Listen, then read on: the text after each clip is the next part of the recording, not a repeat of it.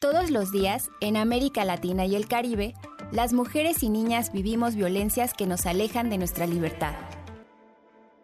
En Latiendo Libres, un espacio de colaboración entre CIMAC, Violeta Radio y el mecanismo de seguimiento de la Convención de Belém do Pará, MESECBI, abrimos los micrófonos para transformar nuestras realidades. Latiendo Libres. Bienvenidas y bienvenidos a Latiendo Libres. Este es un espacio conjunto entre Comunicación e Información de la Mujer AC CIMAC y el Comité de Expertas del Mecanismo de Seguimiento de la Convención Belém do Pará, mejor conocido como MESECBI. Mi nombre es Sirenia Celestino Ortega, les saludo desde México, desde Violeta Radio en las instalaciones de CIMAC en la Ciudad de México y les acompañaré cada semana en este espacio que dedicaremos al derecho que tenemos las mujeres a vivir libres de violencia en América Latina y el Caribe. Además, estamos muy contentas porque iniciamos este programa hoy 25 de noviembre en el marco del Día por la Eliminación de la Violencia contra las Mujeres. Este es un día que convoca marchas, movilizaciones en todo el mundo, porque además es un día para reivindicar nuestros derechos a vivir en paz, íntegras y seguras, pero también es un día de exigencia y justicia para las víctimas de violencia machista en todo el mundo. Este es un programa en el que en cada emisión estarán con nosotras las integrantes del comité de expertas del mecanismo de seguimiento de la Convención de Belém do Pará y de la Comisión Interamericana de Mujeres de la OEA, que es la Organización de Estados Americanos, y con ellas nos ayudarán precisamente a conocer y comprender las acciones que se llevan a cabo a lo largo de América Latina para promover la vida libre de violencia para las mujeres y las niñas. Pero, ¿qué es la Convención Belém do Pará? Vamos a escuchar la siguiente cápsula que hemos preparado para ustedes. Hablemos de Belém. La Convención Interamericana para Prevenir, Sancionar y Erradicar la Violencia contra la Mujer fue adoptada en Belém do Pará, Brasil, en 1994. Como explica una de las redactoras de la convención, la abogada Elsa Georgina Leiro Rudolfi, en ella se reconoce por primera vez que la violencia contra las mujeres es una violación de sus derechos humanos y define un derecho fundamental de las mujeres a vivir una vida libre de violencia. Primero se resolvió que era viable, porque se vieron las estadísticas y se analizó la situación de la mujer americana. Para nosotros no constituía solo una discriminación. Y declarándola viable, tomamos la decisión, en definitiva, de darle un carácter no solo, que ya es muy importante, de discriminación, sino un carácter penal, tipificarla eh, penalmente como una violencia en contra de los derechos humanos fundamentales de las mujeres. La creación de la convención conocida como Belém do Pará constituyó un quebrantamiento de silencios, como dijo su ideóloga Linda Jean Paul. Es parte del proceso que para nosotros ha sido tan importante de que la convención es un reflejo de lo que es nuestro devenir y un reflejo de lo que no es de nuestra proyección para el futuro. Así define tres tipos de violencia, física, sexual y psicológica. Y hoy, 32 países del continente americano están comprometidos a cumplirla y erradicar la violencia contra las mujeres. Ha sido un faro. Piensen que es la única convención para prevenir, sancionar y erradicar la violencia contra la mujer en el mundo en el mundo. Para asegurar su efectiva implementación, se creó en 2004 el mecanismo de seguimiento de la Convención de Belém do Pará, conocido como MESECBI, cuyo organismo técnico es un comité de expertas, quienes emiten una serie de recomendaciones para fortalecer su aplicación y estarán con nosotras en Latiendo Libres. Ya estamos de regreso, estamos en Latiendo Libres. Pueden mandarnos una nota de voz a nuestro WhatsApp que es 55 51 97 78 89, se los repito, es 55 51 97 78 89 y ahí nos pueden hacer llegar sus ideas, opiniones, qué les gustaría escuchar en las próximas emisiones de Latiendo Libres y también nos pueden seguir por supuesto en nuestras redes sociales en Twitter y Facebook, estamos como arroba mesecvi y arroba prensa arroba mesecvi y arroba prensasimac. Escríbanos, es importante generar conversación. Y pues hoy, 25 de noviembre, es un día para sensibilizar, para generar acciones, para erradicar la violencia contra las mujeres. Y quiero contarles un dato. Todos los días en América Latina y el Caribe las mujeres y las niñas vivimos violencias que nos alejan de nuestra libertad. Se estima que cada dos horas una mujer es asesinada en el continente. Es un riesgo para todas y una terrible realidad que vivimos en nuestra región. Y frente a esta violencia nos hemos organizado. ¿Cómo nos organizamos las mujeres en América Latina y el Caribe? ¿Qué acciones, qué, qué ha pasado con las mujeres en nuestra región para asegurarnos de este derecho humano a una vida libre de violencia? De esto vamos a conversar con la secretaria ejecutiva de la Comisión Interamericana de Mujeres, la CIM, de la OEA, de la Organización de Estados Americanos. Ella es Alejandra Mora Mora. Alejandra, un gusto recibirte en Latiendo Libres. Sí, un saludo cariñoso y estar hoy en un día particular donde tenemos que hablar obligadamente de lo que sucede en la región de la violencia contra las mujeres, porque estamos en el Día Internacional para la Eliminación de la Violencia contra las Mujeres.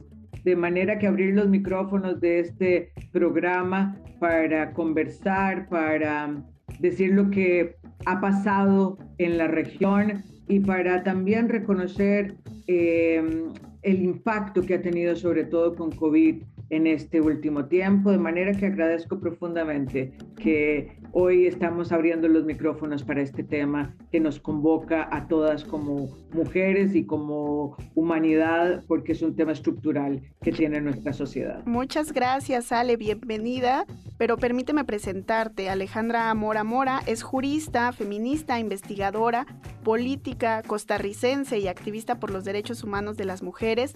Fue ministra de la Condición de la Mujer, presidenta del Instituto Nacional de las Mujeres en Costa Rica. Desde agosto eh, y hasta agosto de 2019 inició sus labores como secretaria ejecutiva de la Comisión Interamericana de Mujeres, la CIM de la OEA precisamente.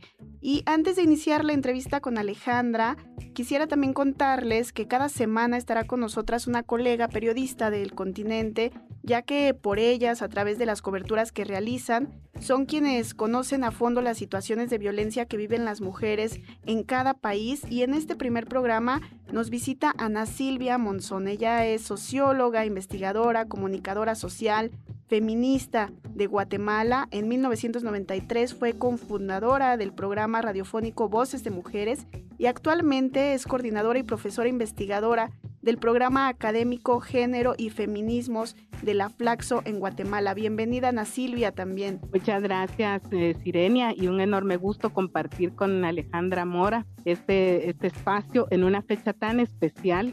Y yo quisiera pues mm, conmemorar a las mujeres que en 1981 propusieron en el primer encuentro latinoamericano y del Caribe de feministas que se creara, le diera un símbolo a esta fecha del 25 de noviembre, simbolizado en las tres mariposas, en las hermanas Mirabal.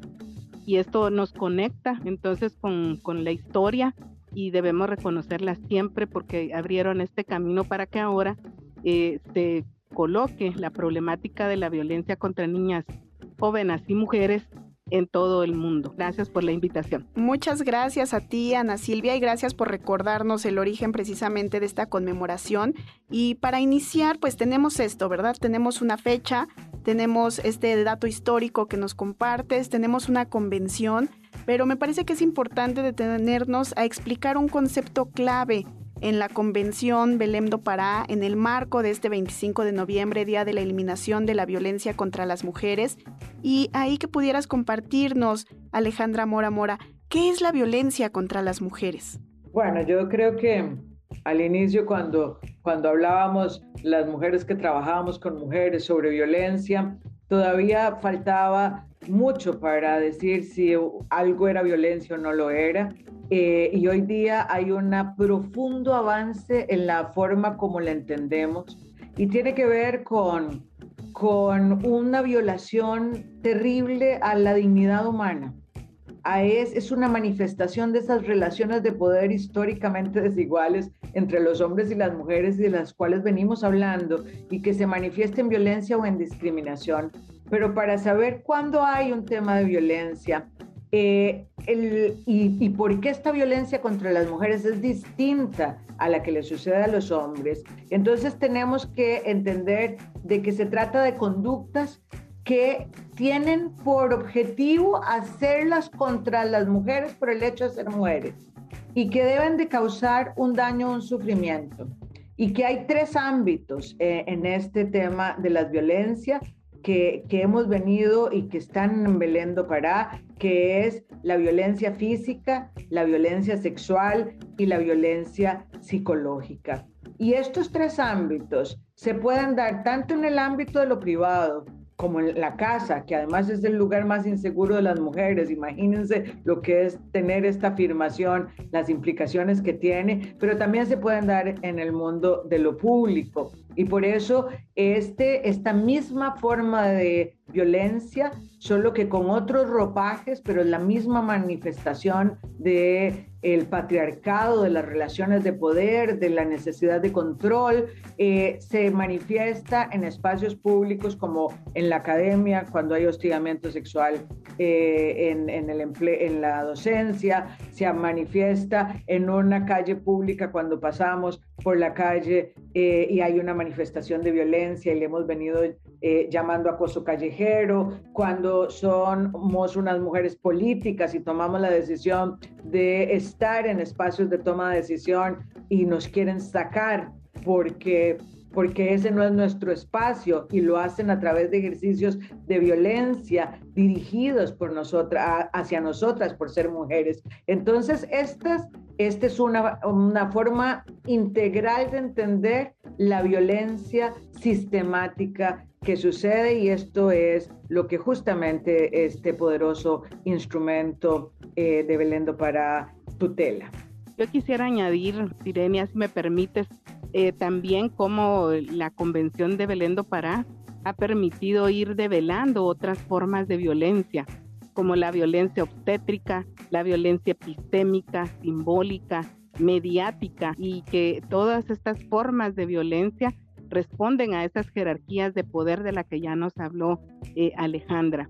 Y cómo entonces eh, el haber el, haber elaborado y aprobado este instrumento tan poderoso eh, es algo que nos debe llenar pues de mucha satisfacción en América Latina. Y, y ahí quisiera entonces también preguntarle a Alejandra, eh, porque muy pocas veces conocemos qué es la Comisión Interamericana de la Mujer, eh, cómo, cómo surge, en qué momento y qué trabajo realiza, porque muchas veces conocemos de la convención que tiene eh, muchísimos espacios donde se estudia, se cita, pero la Comisión Interamericana de la Mujer que le dio vida, pues la conocemos menos. Justamente es quien le dio vida a este instrumento poderoso, es la Comisión Interamericana de Mujeres, el primer órgano intergubernamental creado en nuestra región. Imagínense que les estoy hablando eh, del año 1928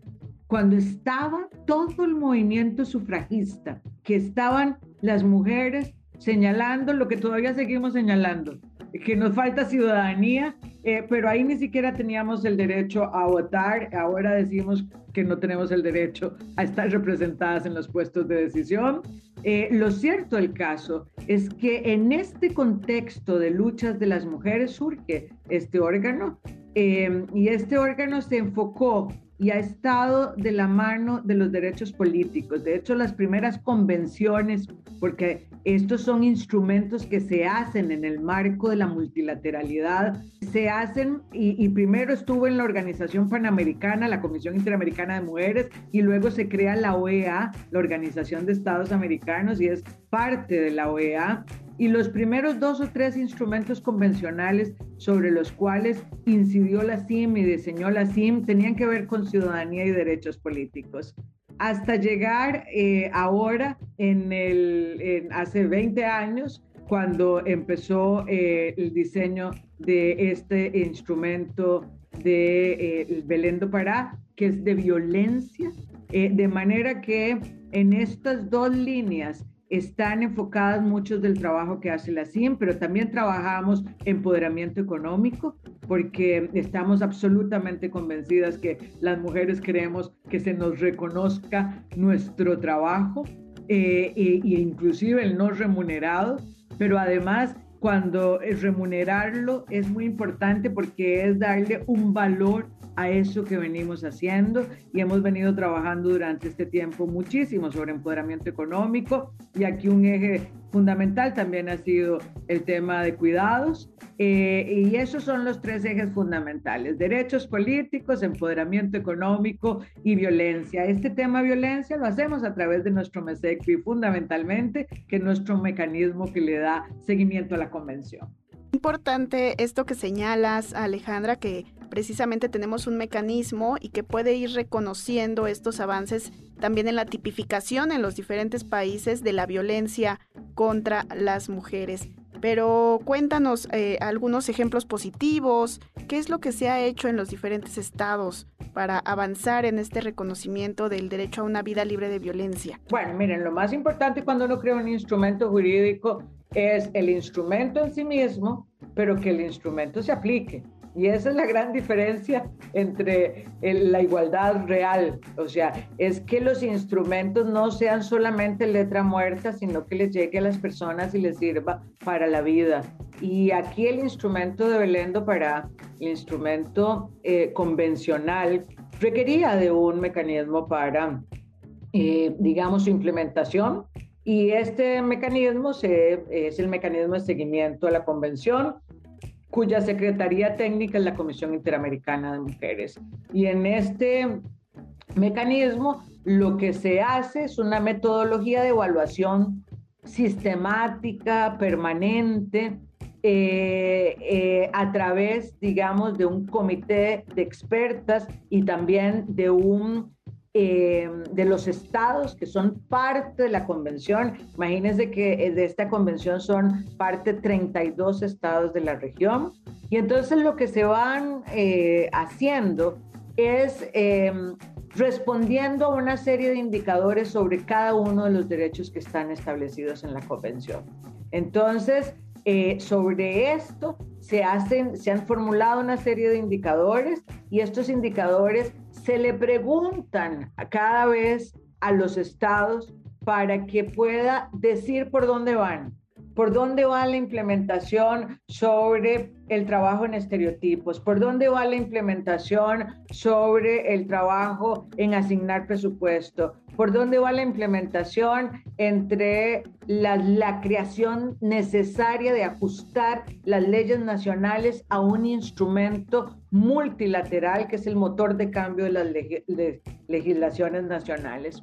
Y entonces esta, esta evaluación se le devuelve a los estados, se le devuelve a los estados con una serie de recomendaciones, diciéndole, mire, ustedes han avanzado en esto, pero tienen estas debilidades. Esa es la parte incómoda, la parte incómoda en la que incomodamos como Comisión Interamericana de Mujeres, como MESECBI, eh, como expertas independientes que hacen una llamada de atención a los estados y que incomodando es como vamos eh, empujando, pero también reconociendo, porque hay estados que han hecho realmente avances importantes. Yo solamente quisiera ampliar ahí que efectivamente los estados tienen una gran responsabilidad y, que es importantísimo que el MESECBI y la CIM sigan incomodando y que, lo, y que se haga de la mano de las organizaciones de mujeres, porque la problemática de la violencia es tal que creo que ningún estado en este momento pasaría el examen de, de, estos checklists que tú has planteado con relación al presupuesto, a los mecanismos, al personal eh, que debieran tener ya los estados, porque ya la convención tiene cuántos años, ¿no? Casi 27 años por ahí. más de 25. Eh, y entonces creo, creo que el los estados y unos más que otros, ¿verdad? Y hablo por el estado de Guatemala, donde realmente el avance eh, todavía está muy primario, ¿verdad? Se ha avanzado tal vez en lo formal, pero no en la implementación que va a ayudar realmente a las niñas y a las mujeres. Así es, Ana Silvia. Y eh, ahí me das eh, pie para hacer una pregunta más, porque no podemos entender este avance en los organismos internacionales o regionales sin precisamente la participación de los movimientos de mujeres. Y en los últimos años, en América Latina hemos sido testigos de estas grandes movilizaciones de mujeres en Argentina por la despenalización del aborto, las estudiantas chilenas contra la violencia, en Bolivia, en Colombia, eh, protestas con mucha participación de las mujeres, participación activa y potente en todos nuestros países. ¿Qué nos dice esto de la organización de las mujeres en contra de la violencia en nuestra región, querida Alejandra? Y después también si, Ana, nos puedes compartir la movilización precisamente de las mujeres en Guatemala. Eh, Sirenia, importantísimo lo que estamos señalando, porque nada de lo que tenemos ha sido regalado, sino que ha sido fruto de las reivindicaciones y las luchas de las mujeres. Y hoy día Además, hay un movimiento muy fuerte en el tema de, violencia, porque además es lo más inmediato, es nuestro cuerpo, nuestra integridad, nuestro territorio. Y aquí es muy importante el rol que han jugado las organizaciones de mujeres y permítanme también reconocer un tema adicional, las mujeres jóvenes, que han venido organizándose a través de expresiones como el movimiento MeToo, como el violador eres tú, como otra serie de manifestaciones para denunciar lo que significa no tener derecho a transitar en una calle pública sin tener miedo, no pasar por un parque sin tener miedo a que eh, algo pase con tu cuerpo y con tu vida. De manera que eh, esto eh, ha dado luz, digamos, a una mayor visibilización de lo que ya decíamos que se había avanzado en visualizar la violencia contra las mujeres y también ha generado profundas transformaciones en, en, digamos, la forma como el Estado tiene que reaccionar porque no puede estar distante de un reclamo social de la magnitud de la que se ha dado en la región. Eh, eh, eh, tenemos que reconocer en esta, en esta región elementos importantísimos en eso, pero Chile me parece que particularmente ha dado una lección porque empezó una denuncia de un estallido social sobre algunos elementos en el que las feministas colocaron los temas de violencia y miren que al final la negociación de estos procesos llevaron inclusive a un país a generar una nueva convención constituyente, un nuevo pacto social en el cual se habla desde la perspectiva también de entender de mejor manera las necesidades de las mujeres. Así es que creo que estamos transformando el mundo, nuestro movimiento es global, es... Eh, es, eh, hay alianzas entre las distintas manifestaciones y bueno, y lo que buscamos es una profunda transformación de la igualdad para dejar de sufrir violencia y discriminación, como históricamente lo hemos vivido las mujeres. Muchas gracias, Ale. En el caso de Guatemala, Ana Silvia, ¿qué nos puedes decir del movimiento de mujeres? Bueno, yo creo que Guatemala es un país de posguerra. Eh, las secuelas de la, de la guerra todavía permanecen y aquí el papel de las mujeres indígenas que se han organizado Em, que han hecho aportes realmente valiosos para también identificar esas, esa violencia em, producto de la, de la guerra y que tuvo en sus cuerpos, que fueron tratados con saña, admitido ya en un en una sentencia muy que constituye un hito en, incluso en Latinoamérica del caso de las mm, abuelas de Sepur Sarco eh, que se logró demostrar que ellas sufrieron esclavitud sexual, violencia eh, sexual durante la, durante la guerra. Y a esto se suma eh, la violencia que se sigue ejerciendo ahora contra las defensoras del territorio en estos momentos mismos y aprovecho para denunciar esa situación en el Estor, que es el mismo lugar de donde las abuelas de Sepursarco proceden. Y a esto se suma eh, la violencia sexual contra las niñas y adolescentes que está permanentemente siendo denunciada.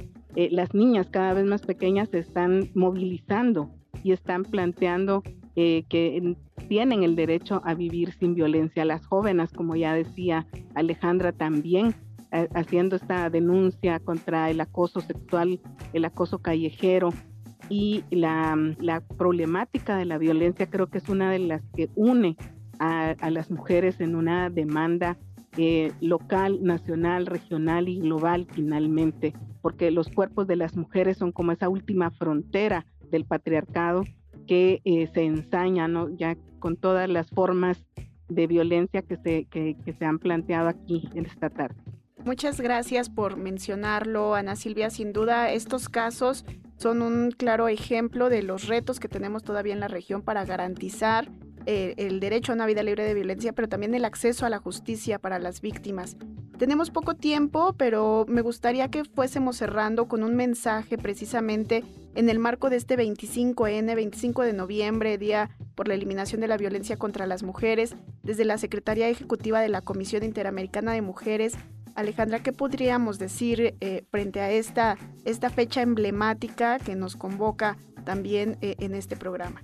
Colocar y hacer visible la violencia y decir que en tiempos de pandemia se ha exacerbado eh, la violencia porque el statement Quédate en casa mandó a las víctimas de violencia a, a estar en la casa junto con el agresor. Eh, y esto hace que el, ese lugar se convierta en más peligroso para las víctimas de violencia y de hecho la región muestra un aumento en las tasas de violencia.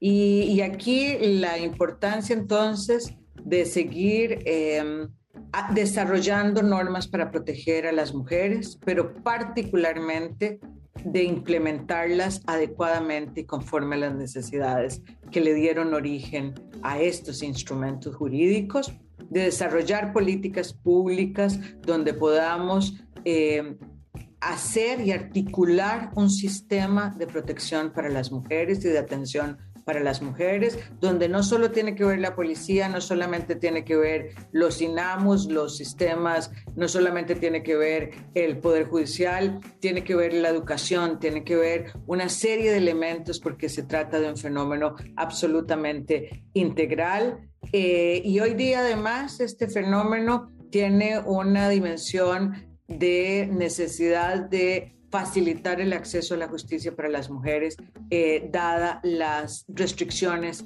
que tenemos eh, para poner denuncias y para pedir ayuda y para solicitar eh, las ayudas. Por eso es tan importante todo el tema, la digitalidad que se ha dado en estos procesos.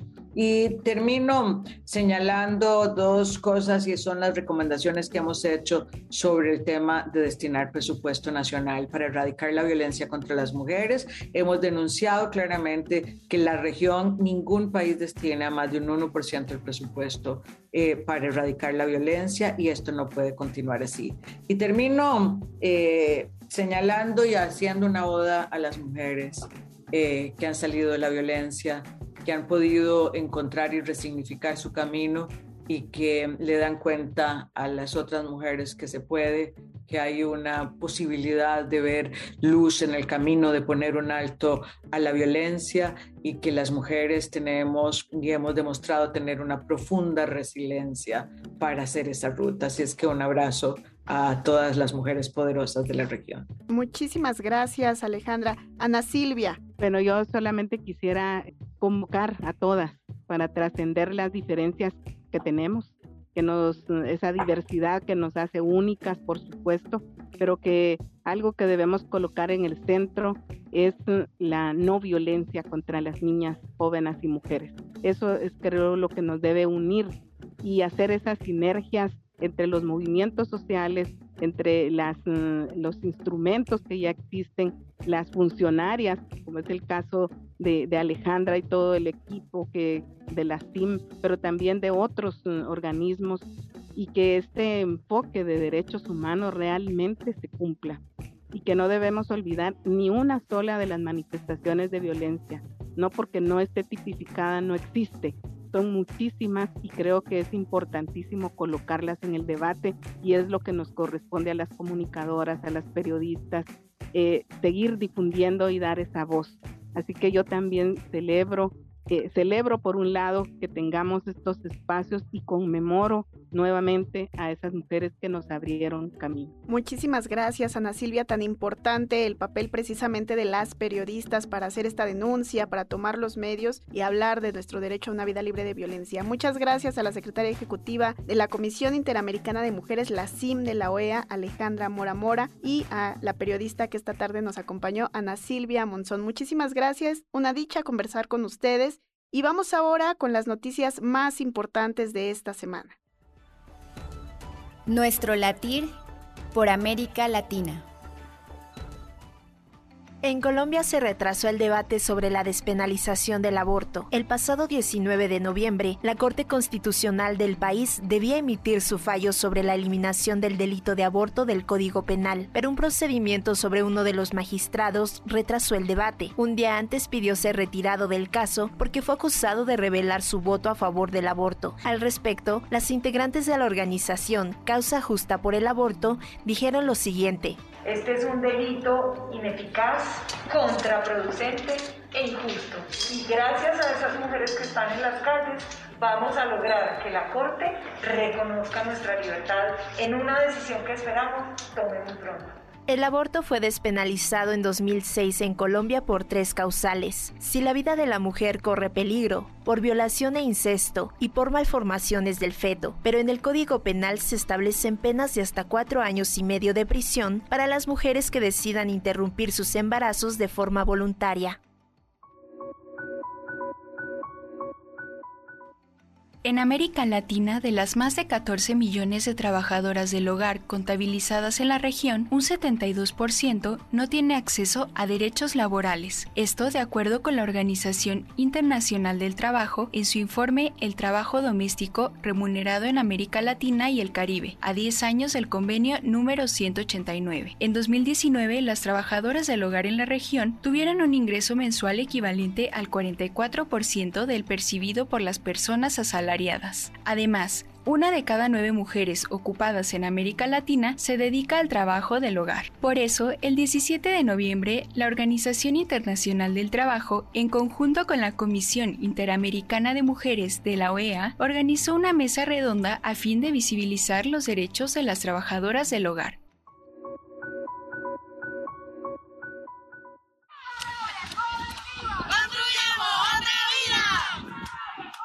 En Puerto Rico, las mujeres de la colectiva feminista en construcción se manifestaron este 18 de noviembre por el alza en casos de feminicidio. Bueno, estamos aquí frente al Departamento de la Familia.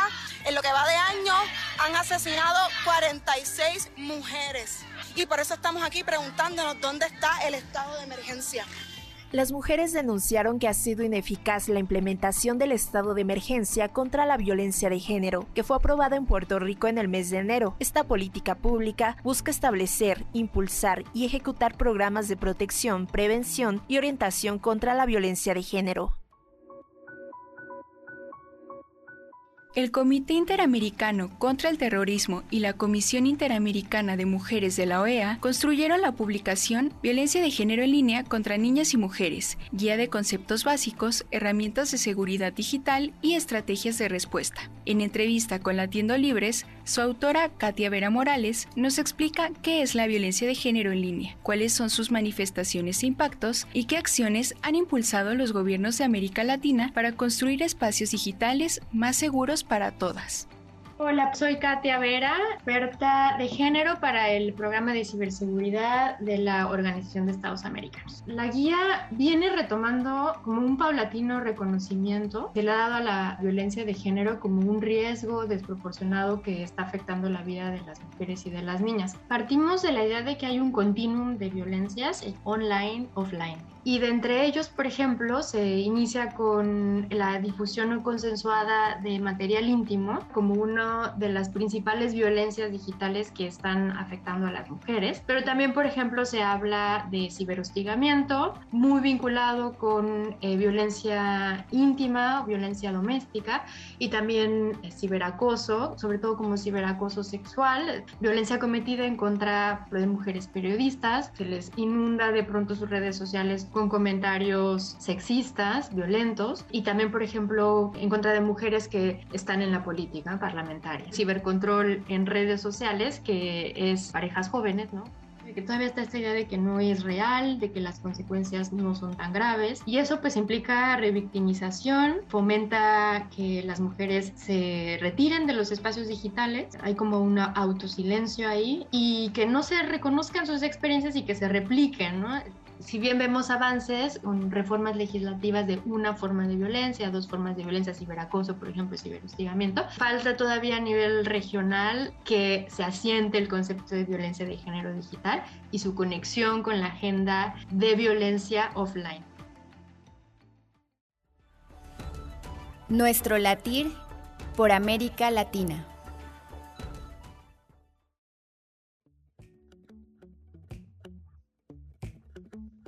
Esto fue Latiendo Libres. Mi nombre es Sirenia Celestina Ortega. Muchas gracias por habernos acompañado en esta primera emisión. Recuerden sintonizarnos la siguiente semana y les recuerdo también que pueden seguirnos en nuestras redes sociales. Estamos en Twitter y Facebook.